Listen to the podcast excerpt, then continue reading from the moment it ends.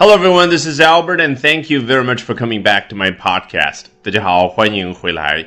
今天我们来聊一聊苹果和高通之间的较量。Today we're going to be talking about the tug of war between Apple and Qualcomm. 大家好，今天我们首先来看一下 BBC，人家英国人是怎么看的。 US chipmaker Qualcomm claims it has won an injunction against Apple that effectively bans the import of a number of iPhone models ranging from the iPhone 6s to the iPhone 10. U.S. chipmaker Qualcomm，首先我们来说一下高通这个名字啊。你看 Qualcomm，其实很容易就看得出来，人家取名字的时候就是把 quality communication。 有质量的沟通这两个英文词呢，给合并为一个英文词。那 quality 取前半部分 call，communication 取前半部分 come。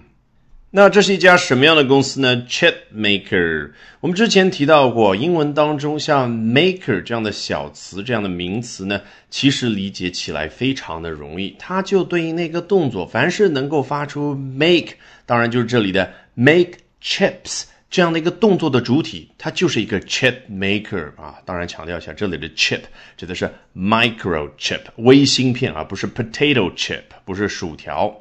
那 Qualcomm 是一个 chip maker，Intel 英特尔当然也是一个 chip maker。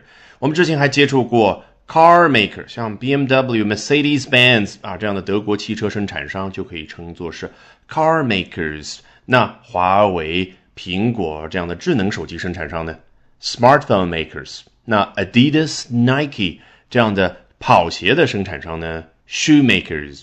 那这句话很好理解，美国芯片生产商高通公司声称到后面肯定是一句话，描述一下它所声称的全部内容。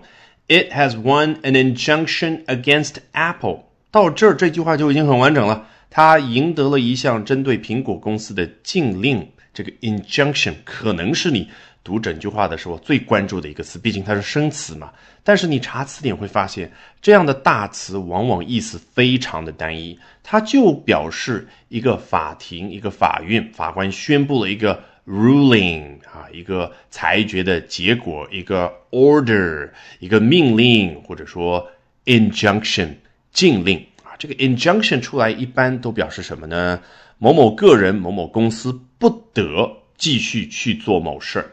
那人家英文怎么表达的呢？Against Apple，你看再次出现 against 这样的一个词。我记得之前为了帮助你形象的去理解它，提到过，就相当于一个人把自己的一只手臂伸得非常的直，挡住外面那个人，不让他靠近自己，靠近自己身后的家人，这个就叫 against。只要他在，就充分表明 A 和 B 之间它是处于对立的状态。既然句子已经很完整了，那后面怎么样？就是挂尾巴，补充描述呗。有哪些细节我得描的深一点？That effectively bans the import of a number of iPhone models 啊，这是什么样的一个 injunction？它实质上是禁止了数款 iPhone 机型的 import。注意，这个 import 是名词啊，很多时候读成动词的时候应该是 import。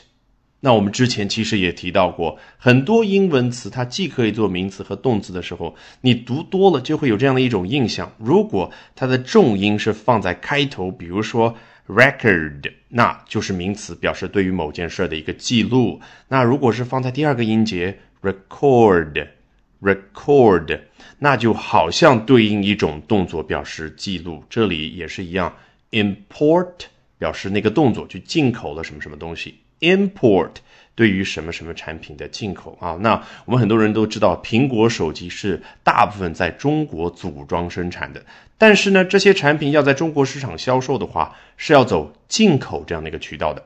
所以这里提到了 import。你看，我们平常所说的机型一款，另一款，英文就叫 model。那什么样的 models 呢？人家再挂一个尾巴，描述一下，ranging from the iPhone 6s to the iPhone 10啊，从 iPhone 6s 到 iPhone 10之间各款机型都有。我们接着来看下一段，The preliminary order issued by a Chinese court。is the latest step in a continuing feud between the two tech giants over intellectual property. 首先，主体出现 the preliminary order 初步的禁令，怎么样呢？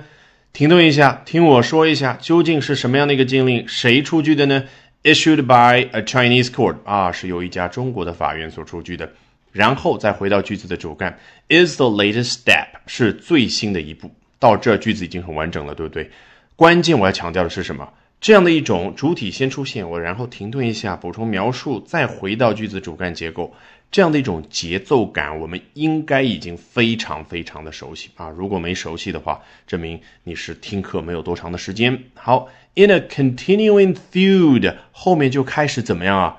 给我们补充描述了。我之前怎么说来着？英文当中那些什么 in、about、of，看似是所谓的介词，其实很多时候都是像一个小的连接扣一样的。非常方便在后面挂尾巴，帮助我们进一步的去了解刚刚所说的内容。好，in a continuing feud，原来啊是在一个长期不和的关系当中的最新一步，或者说最新的进展。那是哪两家之间长期不和？Between the two tech giants，在这两家科技巨头之间的那种长期不和的关系，那就什么样的问题呢？Over intellectual property 就知识产权问题，发现没有？我们中文所说就什么什么问题，对应的是人家英文的 over，这里面有什么样微妙的差别呢？记得我之前说过吗？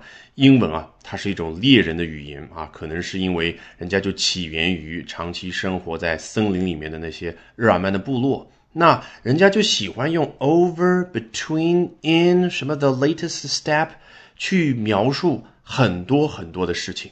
你看，over 代表的是什么样的一种空间方位感？是在上方，就好像两只老鹰在一块土地的上方，只不过这块土地已经抽象引申出去了，叫 intellectual property。